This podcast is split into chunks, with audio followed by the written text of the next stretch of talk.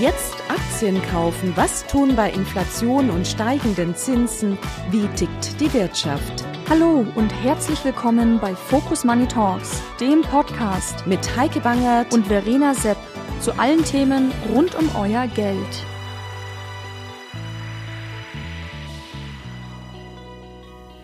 Hallo und herzlich willkommen bei Focus Money Talks. Ich bin Heike Bangert und freue mich heute auf einen ganz besonderen Gast. Heike Adam ist Expertin für Finanzen, Krise und Inflation. Wie man das wird und warum ihre Sicht von jener vieler Theoretiker abweicht, das erzählt sie uns gleich.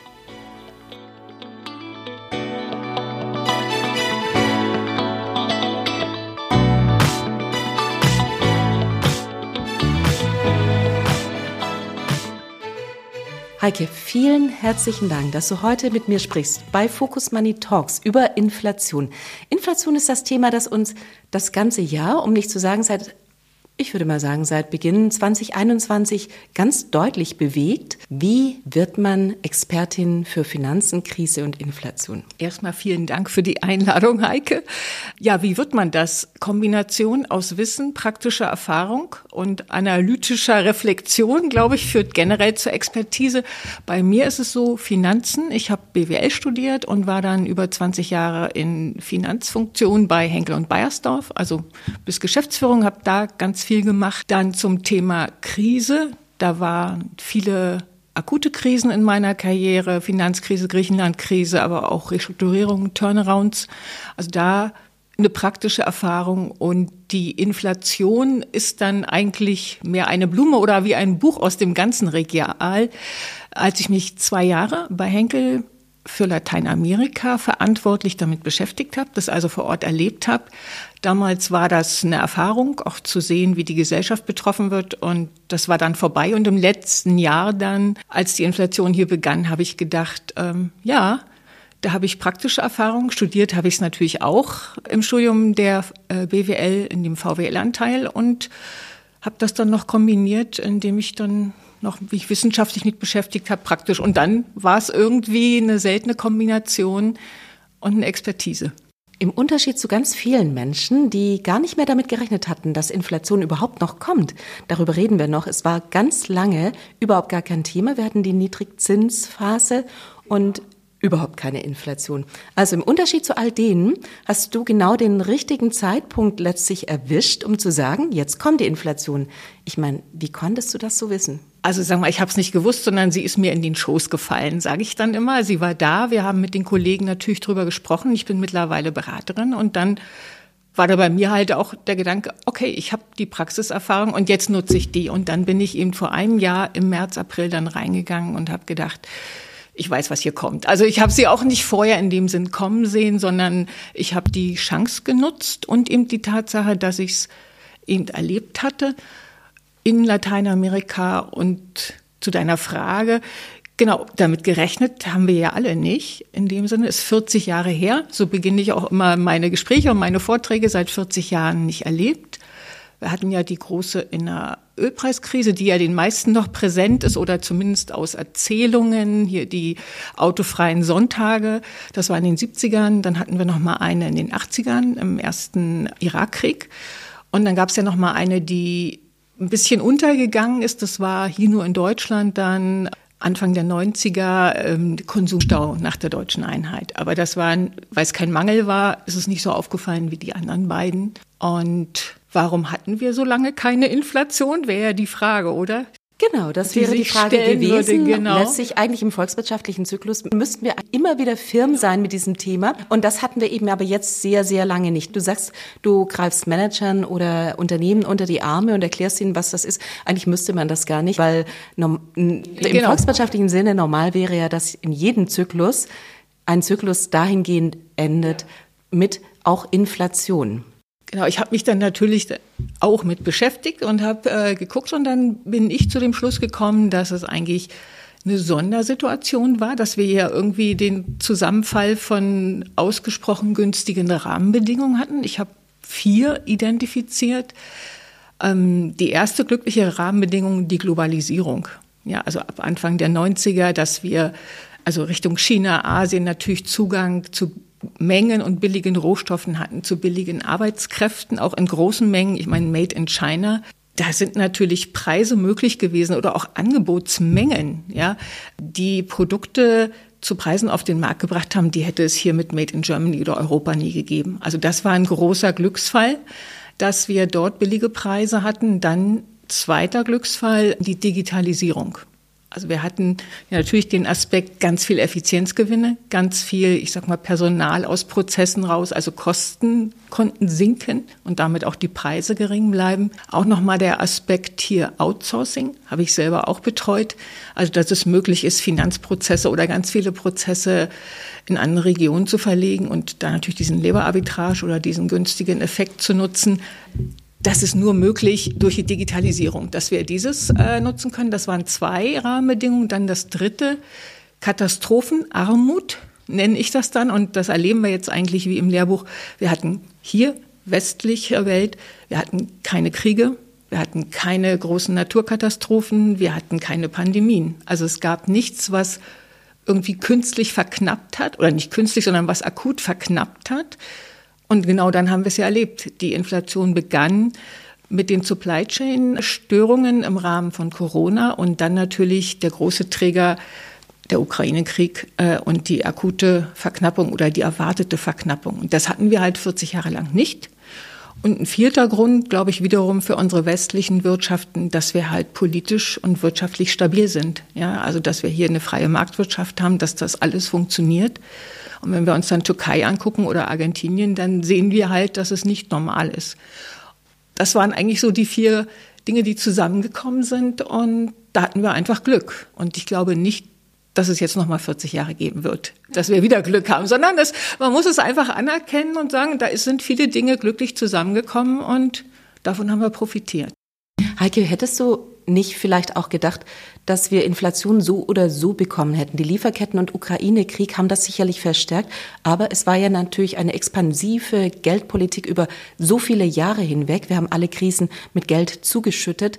Irgendwann war auch selbst dieser Zyklus mal zu Ende, der ja künstlich verlängert worden ist. Also hätten wir die Inflation nicht so oder so bekommen. Ich gucke da ein bisschen anders drauf. Also ich weiß, das ist hier die offizielle Meinung. Ja, also ich sehe schon die Verknappung als die Ursache. Und wenn ich das ja immer wieder höre, dann sage ich, dann müsste diese Inflation ja auf Europa begrenzt sein. Also wenn dem so wäre, wenn es die expansive Geldpolitik war, dann. Naja, in den USA wurde ja auch sehr viel genau. expansiv ausgegeben genau, aber und wenn, in anderen Ländern aber auch. Aber wenn ich jetzt gucke, Ägypten, Sri Lanka, also ich sag mal, die Inflation, die ja auch aus diesem Mangel im letzten Jahr kam, also Nahrungsmittel, Rohstoffe für Energie, die hat die ganze Welt erfasst. Und da würde ich einfach sagen, also der Trigger war der akute Mangel. Ja, sonst wäre es nicht gewesen. Das ist für mich eigentlich immer die, die Hauptbegründung, die auch häufig dann auch akzeptiert wird, wenn es eine expansive Geldpolitik gewesen wäre, die hier der Hauptausschlag gewesen wäre, oder irgendwie der, die Sahnehaube, dann hätte es diese anderen Preise in den anderen Regionen nicht geben dürfen. Ich war selbst in Sri Lanka zufällig jetzt, aber ich meine, da hat es den Präsidenten aus dem Amt äh, gejagt. Also da sind diese ganzen inflationären Effekte ja weltweit zu sehen und die sind alle eigentlich vorrangig auf diese Mangelsituation zurückzuführen. Deshalb sehe ich das ein bisschen anders. Die Inflation ist ja jetzt schon teilweise zurückgekommen. Ist das denn tatsächlich auch für diese Lebensmittel- oder Nahrungsmittel-Rohstoffinflation sichtbar eben in den Ländern, von denen du sprichst? Also bei denen ist das natürlich auch stark zurückgegangen. Also wie überall. Das war natürlich eine akute Verknappung, auch eine erwartete Verknappung. Dann gab es ja auch in Russland auch diese Vereinbarung, dann auch weiter zu liefern. Ja, aber dort ist das Niveau auch noch nicht wieder zurück. Also ich würde an der Stelle eben gern sagen wollen, ich vertrete schon die Meinung, dass es hier doch vor allem die Angebotsverknappung war.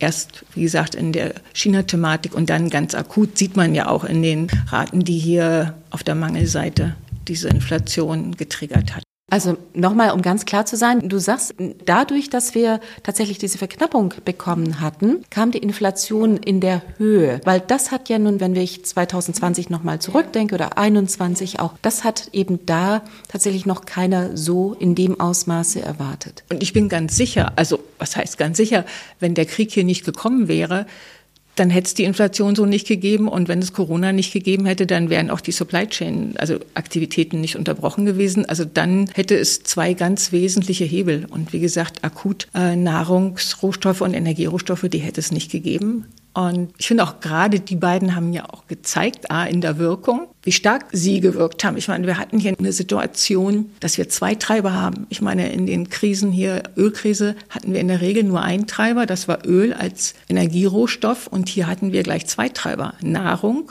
und Energie. Ich meine, das ist schon ziemlich starker Tobak. Jeder von diesen Treibern würde ausreichen, um die Inflation zu triggern. Und wir hatten hier beide. Und ich, ich glaube, dass wir diesen direkten Zusammenhang so ziehen können. Lieferketten hattest du schon gesagt. Manche hatten von der Deglobalisierung gesprochen, dass Lieferketten auch wieder in die Nähe rücken. Ich sage jetzt nicht direkt vor die Haustüre, aber zumindest ein bisschen näher kommen und das Preise auch erhöht. Wo, in welchem Punkt sind wir denn da? Lieferketten sind ja teilweise umgestellt worden und sie funktionieren im Zweifel auch wieder. Und manche sagen, nee, von Deglobalisierung ist eigentlich gar nicht die Rede. Also für mich ist es schon einer der drei strategischen Inflationstreiber. Da sind wir eigentlich ja schon am Ausblick. Die drei strategischen, weshalb ich auch unter anderem glaube, dass wir eben nicht wieder in 40 Jahre kommen, wo wir vorher waren, sind ja Demografie, Deglobalisierung und Dekarbonisierung, ja, die in unterschiedlichen Zeiträumen und Intensitäten sicherlich greifen werden. Deglobalisierung war ja die Idee auch aus Corona, dass man diese Abhängigkeit auch reduziert und dass man auch aus der Klimasicht vielleicht agiert. Und das ist natürlich ein Treiber, dass wir sagen, wir werden hier in Deutschland nicht für 30 Euro einen Kaschmirpullover herstellen können und auch alles andere nicht. Wir werden also da in ganz andere Preise kommen. Da gab es ja auch eine C&A-Fabrik hier schon, die irgendwie bei Wuppertal schon schön produziert produziert hat.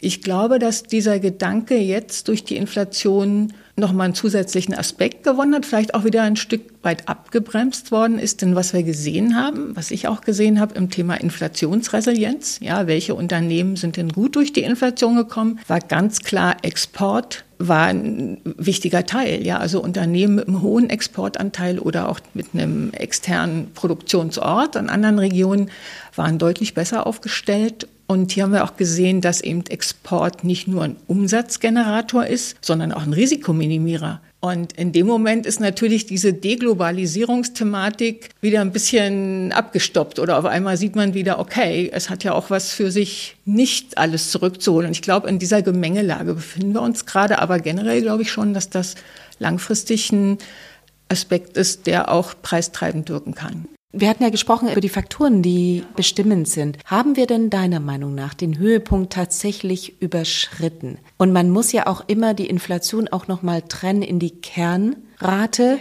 und das drüber hinaus. Also wenn du das betrachtest mit all den Faktoren, die dahinter sind, würdest du sagen, ja, wir haben den Höhepunkt überschritten und ja, wir sind auf einem Weg, den die Notenbanken zugeben, drei Prozent. Also ja, ich glaube, wir sind gerade an einem Punkt, wo der Scheitelpunkt ist. Erstmal unter den Rahmenbedingungen. Wenn wir morgen Gasmangellage haben oder irgendwie, dann werden die Karten neu gemischt. Also wir können ja gerade in dieser Situation, wie sie eben durch den Krieg ist, und so außergewöhnlich immer nur mit einer Unsicherheit agieren. Das glaube ich schon. Ich hatte mir dann auch im letzten Jahr halt überlegt, als ich schaute und sagte, makroökonomisch haben wir immer nur Zinsen hoch, Inflation runter und darunter gibt es nichts. Ja, das war ja auch meine Lücke dann zu sagen, okay, aber wie geht denn so eine Inflation eigentlich durch die Wirtschaft durch? Und ich habe dann so ein Inflation-Märkte-Modell entwickelt ähm, so neuen Märkte, habe geguckt und habe gesagt, die Inflation beginnt auf den Rohstoffmärkten und geht dann im Dominoeffekt so über die Stufen weiter. Ähm, und ich erwähne das deshalb, weil in diesem Modell mir dann natürlich auch klar geworden ist, auch aus dieser Erfahrung halt aus Buenos Aires, dass ich dort war, damals in Lateinamerika. Ich habe die leeren Shopping Malls gesehen, die leeren Restaurants. Im Teatro Colón saßen ein paar versprengte Touristen und ich war eine davon. Also diese Effekte auch zu sehen, da war mir relativ klar, dass diese Inflation, diese Preissteigerung irgendwann ihre eigene Nachfragekrise triggern. Also den einbrechenden, äh, die einbrechenden Umsatz, die einbrechenden Nachfrage quer durch die Wirtschaft. So dass ich sagen würde, unabhängig von den Notenbanken, das ist so ein bisschen mein Gedanke, ja, wir sind an dem Punkt. Wir haben gemerkt, wir waren in der ersten Phase, Verbraucher mussten reagieren. Ich meine, es gab keine Option, wir mussten die hohen Preise zahlen.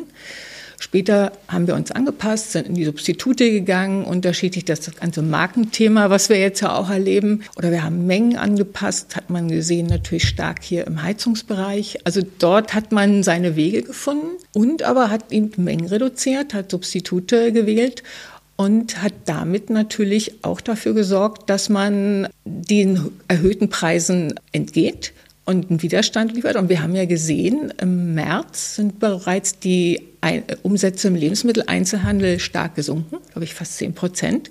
Und schon hat der Handel begonnen, jetzt im April ganz massiv die Preise zu senken. Genau, also ich habe das ja noch gelernt unter VWL, das ist Preiselastizität. Darum geht es, dass man tatsächlich herausfindet, wie weit kann ich den Preis erhöhen, bis mir der Absatz wegbricht. Ja, und ich möchte natürlich den optimalen Punkt erreichen. Du sprichst mit Unternehmen, die wissen ja selber, wie sie ihre Preise machen. Was fragen die dich eigentlich? Na, ganz unterschiedlich. Also ein Großteil meiner Erfahrung auf diesem Gebiet beruht auf meiner Erfahrung bei Henkel und Bayersdorf. Also als ich in den Finanzbereichen war, auch Geschäftsführung, Controlling und so. Also da habe ich das erlebt. In den Gesprächen hier geht es nicht so direkt um die Preise. Ich will hier ehrlich sein. Außerdem gibt es natürlich noch Herrn Hermann Simon, der, der auch der Experte ist. Aber was wir, also was ich sagen kann, wie sowas abläuft, ist sicherlich der Aspekt, Preise werden ex ante und nicht ex post gebildet. Wir hatten das ja in dieser Diskussion. Ich habe mich doch ein paar Mal jetzt zu geäußert zur Geflation und sagen, okay, wenn wir schauen, wir waren im Oktober eigentlich in der ersten Zeit, wo Preise auch stark gestiegen sind, auch im Handel wir das gemerkt haben oder auch auf breiter Front.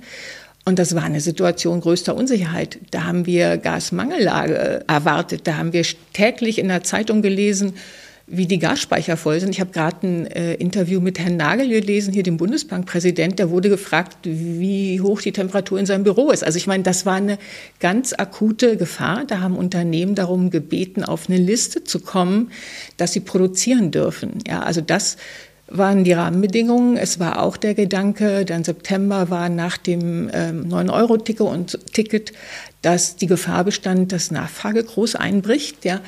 Das heißt, in so einer Situation als Unternehmen dann auch Preise zu erhöhen und zu sagen, uns sind hier Kosten aufgelaufen, auch Einmalkosten und wir wissen nicht, was kommt. Das einzupreisen, man bildet Preise in der Regel jetzt im Handel zwölf Monate im Voraus, auch die steigenden Personalkosten einzupreisen, von denen auszugehen war, auch wenn sie noch nicht da waren, aber es ist ja ein ganz klassischer Effekt. Von daher fand ich das auch völlig berechtigt, dass Unternehmen, die die Preissetzungsmacht hatten, das getan haben. Äh, nach meiner Analyse gab es da auch eine Sondersituation, muss man sagen, denn sonst gelingt das nicht. Aber hier war ja die Situation, alle Beteiligten wussten ja, worum es geht. Also auch den Handel hat das ja getroffen. Also es war ja niemand, der hier sagte, ich möchte hier mal, sondern es war klar, Zweiter Punkt, es betraf natürlich alle in der Branche. Alle hatten ein Interesse daran. Also es ist ja niemand vorgeprescht und der andere hat gesagt, okay, davon profitiere ich jetzt, ich mache nicht mit. Also damit war auch klar, es ist möglich.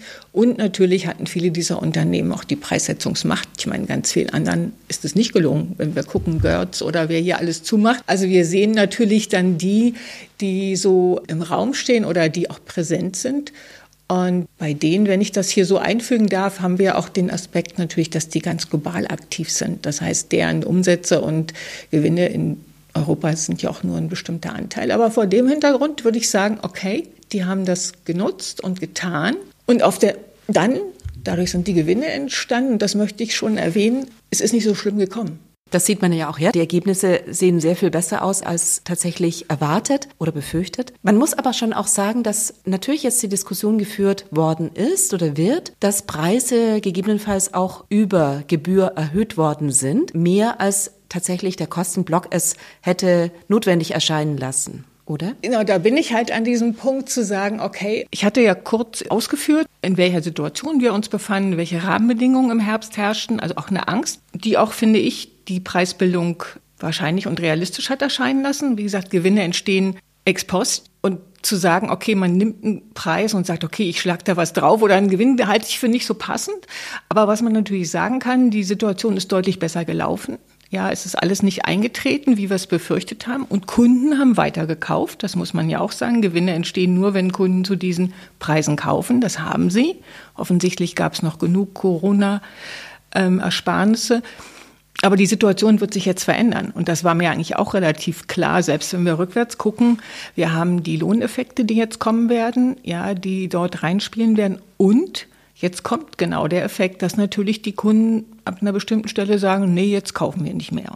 Genau, also ich nehme so lange irgendwie das Markenprodukt, bis ich wirklich sage, nee, also tut mir leid, aber das ist jetzt über Gebühr, dann nehme ich, was ist ich, das No-Name-Produkt. Das ist dann ja auch wieder Markt, in Anführungsstrichen, ja. Dass die einen gesagt haben, wir wissen nicht, was kommt. Und deshalb ist es nur fair, dass wir uns hier absichern und auch, ich sag mal, ein Polster anlegen oder auch frühere Kosten mit abdecken. Und ein Stück weit gibt es ihnen ja recht, denn jetzt sehen wir ja, wie die Umsätze einbrechen. Wir sehen die Auslistungen. Das heißt, wenn diese Unternehmen jetzt noch ein paar Rücklagen haben, ist es ja genau richtig so. Ich glaube einfach, dass der Markt hier seinen Weg findet. Und wenn wir natürlich in dieser ganzen Kette nur sagen wir mal, die ersten drei, vier Monate beguckt haben, auch jetzt mit dem Jahresabschluss bot sich das an, dann ist das halt ein Moment. Ja, und es kommt automatisch der Punkt, in dem dann natürlich Verbraucher reagieren. Und wenn sie nicht reagieren würden und weiter kaufen, ja, dann ist es auch okay. Dann ist offensichtlich ihre Preiselastizität dann nicht so hoch und dann ist das halt der Markt, ja. Also das, ich finde das dann schwierig von außen, auch aus so einer sehr, ich sag mal, unternehmensfernen, distanten Sicht, also wenn ich es jetzt bei so Volkswirten IFO-Institut höre, dann zu sagen, okay, so und so müssten Unternehmen das machen, denke ich, nein, das entspricht nicht ganz der Art und Weise, wie Preise gebildet werden. Und man muss natürlich sagen, der Handel ist stark. Alle Preise, die wir erleben, sind natürlich mit dem Handel ausgehandelt worden. Also wir haben einen starken Handel in Deutschland. Ist ja nicht so, dass jemand diese Preise ähm, in dem Sinne diktiert hat. Aber natürlich, wie ich sagte, gab es Rahmenbedingungen und jetzt sind die Rahmenbedingungen andere. Also ich halte das jetzt gerade für einen normalen Prozess und wir sehen das. Die Preise sinken. Die Markenartikler sind für mich mit die größten Verlierer, also im FMCG-Bereich die größten Verlierer. Ähm, einer Inflation. Und das werden wir ja auch sehen. Also wir sprechen ja nicht von Premium-Marken, wir sprechen vielleicht auch nicht von Autos. Genau, das wollte ich gerade noch mal gefragt haben, weil es gibt tatsächlich auch Markenanbieter, die die Gewinner der Krise sind, weil sie im Zweifel irgendwie ein Produkt herstellen, wo die Leute dann tatsächlich nicht darauf verzichten wollen. Ja, das sind dann aber meistens natürlich Produkte, die man nicht so häufig kauft. Aber wenn ich mir das angucke, ich sag mal vom Keks bis zum Waschpulver, das sind ja Produkte, da ist es nicht so wichtig. Und ich habe die für mich so diese Gruppe charakterisiert als Produkte mit einem hohen immateriellen Preisanteil. Ja, also das kann man schon sagen. Da ist ja kein großer Unterschied zu anderen Produkten, kleiner, aber nie einer, der diesen großen Preisunterschied wirklich rechtfertigt. Und das sind die Markenprodukte. Und wir haben es auch gesehen, immateriell, ich sag mal, ethischer Konsum, Bio und so weiter, die natürlich auch darunter gelitten haben, dass Leute gesagt haben, Gut, die Gurke schmeckt jetzt auch nicht so viel anders. Ja, und das ist ähm, wirklich eine Situation für diese Markenartikler, die schwierig ist. Die sehe ich auch schwierig in dem Sinne, dass wir hier natürlich auch eine sehr lange Dauer haben. Also wir haben ja nicht nur einen kleinen Dip oder irgendwo ist eine Fabrik in die Luft gegangen und deshalb gab es jetzt acht Wochen irgendwas nicht, sondern wir haben hier eine Inflation, die mittlerweile schon ein Jahr und zwei Monate geht. Also wir haben einen längeren Prozess der Umgewöhnung und wenn wir den haben, werden Kunden irgendwann sagen, jetzt habe ich mich an ein anderes Produkt gewöhnt. Wir haben außerdem den extrem starken Handel natürlich, der hier mit seinen Eigenmarken nach vorne prescht, der offensichtlich das ja auch schon länger auf dem Radar hat. Raul Rossmann hat gesagt, ich möchte meine Marke zur globalen Marke aufbauen. Und das wird für viele Markenunternehmen schwierig werden. Die ganz Großen haben das Glück, dass sie in Europa nur noch 20, 25 Prozent haben. Die werden vielleicht sagen, okay, es gibt andere Wachstumsregionen. Wenn ich mir aber natürlich einen deutschen Mittelstand angucke, wenn ich mir Basen angucke oder so, dann sehe ich eine kritische Situation und die kämpfen damit auch und das ist wirklich nicht leicht. Also da muss man sagen, Marken in diesen Bereichen sind klassische Verlierer der Inflation und da ist auch die Frage des Geschäftsmodells dann eben die, die sich stellt. Was denkst du, wie lange wird die Inflation jetzt die Phase, die schon lange ist, noch anhalten? Und bei welcher Rate werden wir am Ende dann rauskommen? Schwierig. Also ich glaube, was wir sehen, ist, dass Preise jetzt fallen. Auch die Preisindizes, ich habe es nochmal angeguckt, wir haben jetzt einen hohen Punkt, aber wenn wir das wahrnehmen im Handel und so, dann wird jetzt wird das eine geringere Rate geben. Also das glaube ich schon. Wir haben dann Scheitelpunkt erreicht und das wird sich ein Stück weit normalisieren. Dann müssen wir nochmal neu gucken mit der Energie zum Ende des Jahres, was sich dort ergibt. Aber wir werden nicht auf das Niveau vom letzten Jahr kommen. Also no way. Also werden wir auf das Niveau von vor Corona noch kommen, also wo wir Glaube diese Niedrigzinsphase also, haben? Also nicht, was Preise angeht. Ich also ich sag mal, ich kann es mir nicht vorstellen. Es gibt so viele Gründe, die dagegen sprechen. Ich meine, wir haben ja das auch alle erlebt. Auch, ich sag mal, ganz viele Unternehmen waren ja auch wirklich mit sehr hohen Beschaffungs- und Rohstoffkosten äh, konfrontiert, die ja auch irgendwo in die Preise reingehen müssen. Also das ist schon da. Wir haben das Thema Energiekosten. Also wir haben ja die Situation, dass wir wahrscheinlich dauerhaft höhere Energiekosten haben. Selbst wenn wir jetzt merken, an irgendwelchen Märkten gibt es Spotpreise oder die sich äh, stark reduziert haben. Ich meine, wir haben uns entschieden, am Anfang des Krieges mit der Entscheidung für die Subventionen dort in Russland nicht mehr zu kaufen, bestimmte Rohstoffe oder große Mengen von Energierohstoffen nicht mehr zu kaufen, damit auf die billigsten Quellen zu verzichten. Und wir haben uns natürlich dann auch entschieden, hier nicht nur zu verlagern, sondern auch in den Umbau zu gehen. Wir haben enorm hohe ich sag mal, Infrastrukturinvestitionen. Ja, also ganz viele Unternehmen werden mit höheren gestiegenen Zinsen jetzt vom Bäcker bis zum Konzern ihre ganze Energieinfrastruktur umbauen müssen und auch natürlich die Erzeugung. Und das geht alles in die Energiekosten rein und das wird spürbar bleiben. Ja, und das diskutieren wir auch. Und das sind Sachen, glaube ich, die uns davon abhalten werden, wieder auf das Niveau davor zu kommen. Und dann haben wir diese drei strategischen Inflationstreiber, die ich ja schon kurz angerissen hatte, Demografie und Dekarbonisierung im gesamten Zusammenhang, aber auch die Globalisierung, die ja trotzdem weiterwirken. Was würdest du mir denn sagen, wenn ich jetzt der Keksfabrikant wäre und ich stehe genau da an diesem Punkt und möchte ganz gerne durch die Inflation kommen, aber möchte mein Unternehmen natürlich auch im Zuge dieses Umbruchs neu aufstellen. Was sagst du mir? Also ich finde, das ist mit die schwierigste Diskussion, auch das hier so anzugucken, ja. Ähm, da ist schon eine Geschäftsmodell Thematik mit drin. Man muss sagen, bestimmte Unternehmen sind nicht groß genug, natürlich diese Exportthematik so aufzubauen. Selbst, dass ich einen Keks überall kaufen kann, dass er irgendwo liegt, wie bei uns Cadbury, ist ja trotzdem keine lokale Marke, sondern ich kann sie irgendwie kaufen.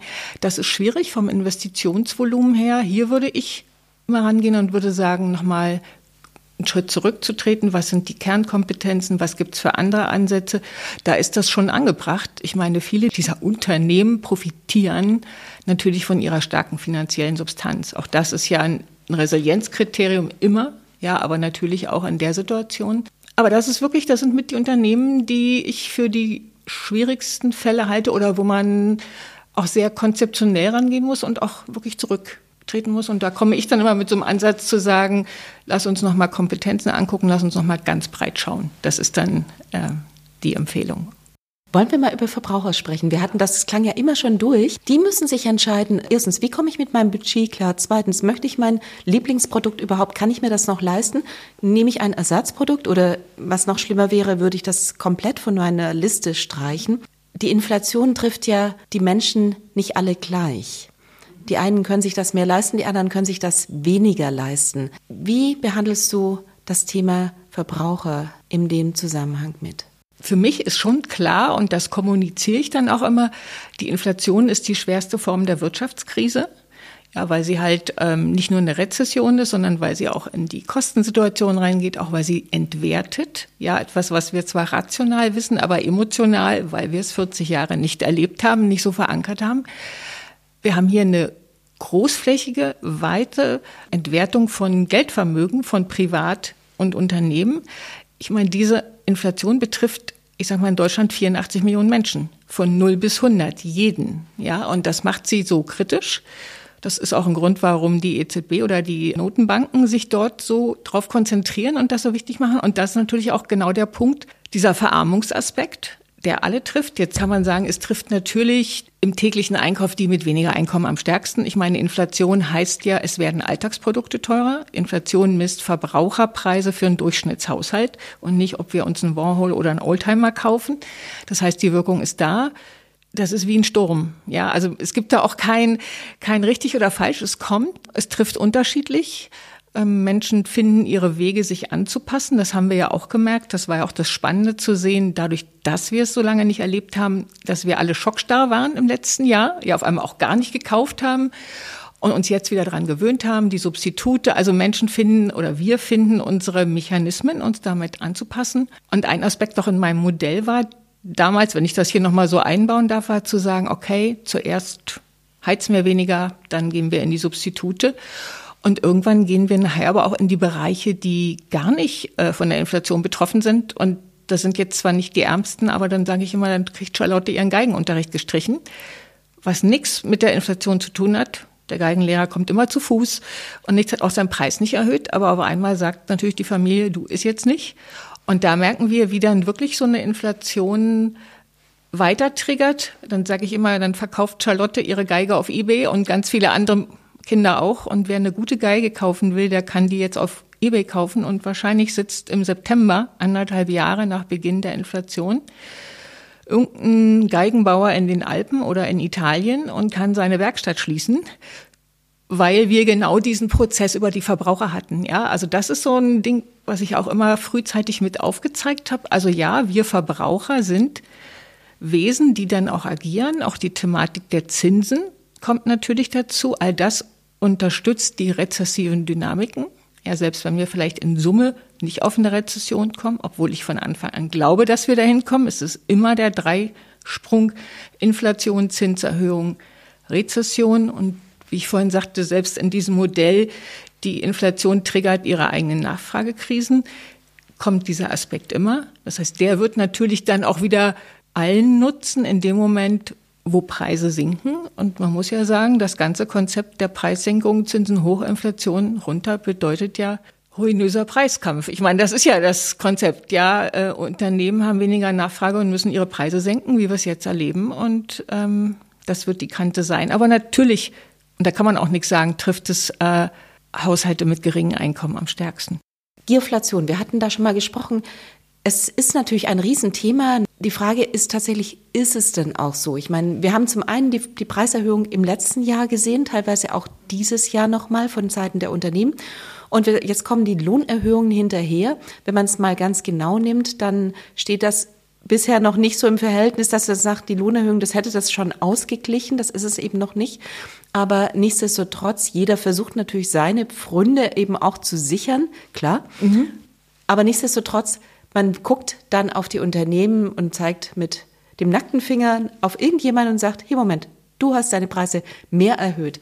Siehst du das? Ist das einfach so ein plakatives, was wir jetzt gerade hören, oder stimmt das auch? Na, ich sag mal so, äh, was ja auch die Analysen zeigen, dass man an so eine Bilanz und eine G&V auch unterschiedlich reingucken kann. Und wenn man genauer reinguckt, merkt man, dass dieser Vorwurf in dem Maße nicht trifft, dass es ja eben nicht nur um bestimmte Einstandspreise gibt, sondern um andere Kosten. Und wie gesagt, wir sprechen hier über, über ein paar Unternehmen. Wenn wir uns angucken, die großen Unternehmen, die hier im Raum stehen, sind globale Unternehmen, sind auch Technologieunternehmen. Und wie gesagt, wir sprechen hier nicht über die Insolvenzen, wir sprechen nicht über Götz, wir sprechen, hat noch andere Gründe, aber wir sprechen nicht über Pek und Kloppenburg, wir sprechen hier nicht über, wer hier alles kaputt geht. Und die müssen wir ja auch mit in den Topf tun. Ja, also das sind halt die, die diesen Weg nicht gehen konnten.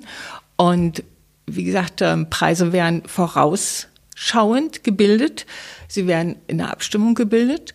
Und es, wenn es die Gasmangellange gegeben hätte, oder es ist ein ganz harter Winter gewesen, dann würden wir diese ganzen Gespräche über Gierflation überhaupt nicht führen. Ja, also es ist da einfach eine glückliche Situation eingetreten und gut, da kann man jetzt nichts hin, weil so ist das im Leben und von daher finde ich diesen diesen Vorwurf nicht passen, weil da ja auch immer so eine moralische Aspekt mit drin steht. Ihr habt euch irgendwie hier was genommen und uns, wir mussten tragen und ihr habt nicht getragen. Da ist ja so ein Element drin. Und da muss man A sagen, wenn man reinguckt, dem ist nicht so. B, viele Gewinne und Umsätze sind global. Also muss man auch wieder reinschauen. Und wie gesagt, Preise werden in der Regel für mindestens zwölf Monate nach vorne schauend gebildet. Die werden nicht rückwärts gebildet.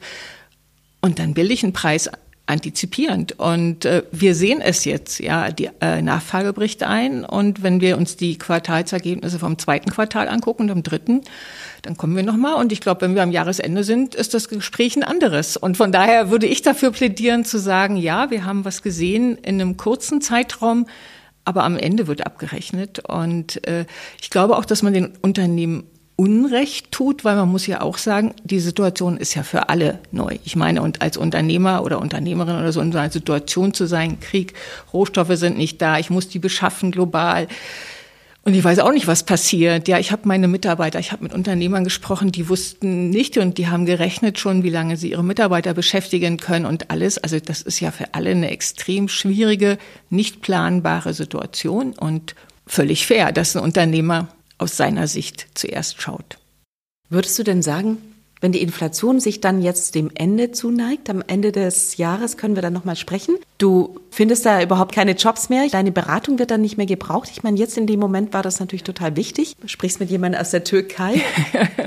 genau. Nein, ich ja, weiß, dass es nein, nicht nein, so ist. Nein, nein, nein, ich sag mal so, also für mich ja. hat hier gesagt, war das ja einfach jetzt eine Sondersituation. Ich habe sozusagen ein Buch aus dem Regal genommen, habe gesagt, okay, dazu war ich mal unterwegs. Dazu habe ich eine Praxisexpertise, die selten ist. Und dann werde ich dieses Buch auch wieder irgendwie zurückstecken. Natürlich nicht ganz, weil das, was ich ja schon betont habe, ist, ich glaube, das war jetzt nicht eine Einmal-Episode, sondern wir werden solche Situationen weiter haben. Das heißt, ich berate natürlich auch zum Thema Inflationsresilienz von Geschäftsmodellen, auch Aufsichtsräte halt zu gucken, Strategie, Finanzen, Risiken, Strategie. Denn was wir auch erwähnen sollten, und das wirkt dann schon noch ein bisschen, ich meine, wenn wir uns Finanzkennzahlen angucken, ja, wir haben hier ganz viele oder einige CEOs gesehen, die standen in der Presse und haben gesagt, boah, wir sind hier organisch gewachsen, so toll wie noch nie in unserem Leben. Und da muss man, also gerade auch im Konsumgüterbereich, da muss man sagen, na ja, normalerweise ist ja organisches Wachstum, wenn es so positioniert wird, Ausdruck der eigenen Kraft, stärker zu sein als alle anderen. Aber wenn wir natürlich hier eine Inflation erleben, wo alle die Preise erheben, dann ist das kein organisches Wachstum. Dann ist es immer richtig, die legitimierenden Kostensteigerungen dagegen zu stellen.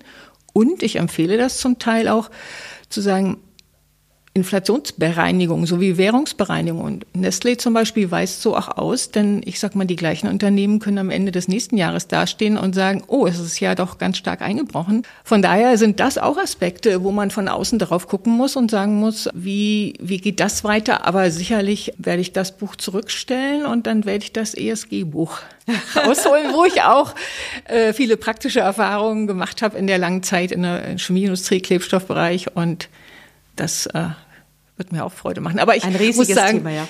ich habe mich schon irgendwie auch gefreut, sage ich mal, dass ich die Chance hatte, auch weil das gerade bei mir so passte, ähm, dieses Wissen auch oder diese Erfahrung auch so zu teilen. Also dass das auch eine, eine Situation war, das hier einzubringen. Eine letzte Frage noch und das betrifft die Länder, wo du sagst, die Inflation ist sehr, sehr hoch, ja, wo Menschen eben auch tagtäglich mit dieser Inflation umgehen. Wie geht das denn? Also ich sag mal, so richtig dahinter gestiegen sind wir alle noch nicht. Ja, also was man sehen kann, sie kriegen es offensichtlich hin. Es gibt natürlich eine starke Verarmung in den Ländern. Das hat man in Argentinien gesehen und die sind ja schon wieder an der Kante. Ich habe es ja auch damals bei meinen Kollegen erlebt. Natürlich kommen da andere Wirtschaftskreisläufe. A, Leute haben mehrere Jobs. Ja, und es kommt natürlich dieses Element, du kaufst etwas und dann vermietest du etwas. Also die Leute stellen sich auf diese Frage ein, okay, werden Dinge ihren Wert verlieren, werde ich sie wieder verkaufen können oder kann ich sie vermieten? Also da gibt's ja offensichtlich Strukturen, vielleicht auch Strukturen, die nicht in allen klassischen Governance-Aspekten drin sind. Aber ja, die finden ihren Weg, aber unterm Strich muss man sagen, in all denen haben wir einen starken Verarmungs- Trend, ja, und der sich ja nicht unbedingt immer so im Hunger oder in dem Sinne zeigt, aber natürlich in den äh, in, in Gesundheitsvorsorge, in ich sag mal auch Urlaub, in solche Aspekte und Lebensqualität und ähm, und wie kommt man da als Land wieder raus? Also was würdest du der Türkei jetzt anraten? Also ich glaube, da bin ich jetzt schon ganz weit aus meiner Expertise. Ist ganz schwierig. Also ich glaube, Nee, eigentlich wäre es nicht fair, wenn ich das sage. Also das würde meiner Expertise nicht entsprechen. Ähm, ich glaube, in diese Ländern sind nochmal anders als unsere. Dort muss es natürlich auch eine, die Trennung geben vom Staat, also dass dort nicht mehr äh, darauf eingewirkt wird und dass wir natürlich da auch wieder ein stärkeres Unternehmertum haben. Aber bei manchen Ländern muss man ehrlich sagen, es ist wirklich schwierig. Aber wir haben auf der anderen Seite ein bisschen anderes Thema in Griechenland gerade gesehen die haben es geschafft. Ich war zufällig damals beim sogenannten Grexit, der kommen sollte, gerade äh, in der Geschäftsführung Südeuropa und habe jeden Tag darauf gewartet, dass der Grexit kommt. Er kam nicht und habe das also ganz hautnah miterlebt, wie wir das Geld dahin gebracht haben im Koffer und alles. Und ähm, da ist viel erreicht worden, aber der Preis ist eine starke Wohlstandsreduzierung in der Bevölkerung. Ja, das ist ähm, der Preis, aber das ist der Preis dafür, dass Wirtschaft wieder wachsen kann. Ja, und das muss in anderen Ländern auch so sein, aber es ist natürlich hart. Und es ist immer hart für die, die gerade in der Situation leben oder in der Periode, Mit drei Schritten Abstand aus der Historie ist das leicht analysiert, aber wenn man da in der Periode lebt, dann ist es was anderes.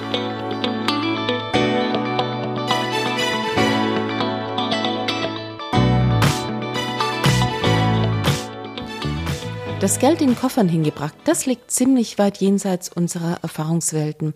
Das mit der Wohlstandsreduzierung hingegen können sich derzeit schon viele Menschen vorstellen. Damit sind wir am Ende der 40. Episode von Focus Money Talks angelangt. Euch vielen Dank fürs Zuhören und allen eine schöne Woche.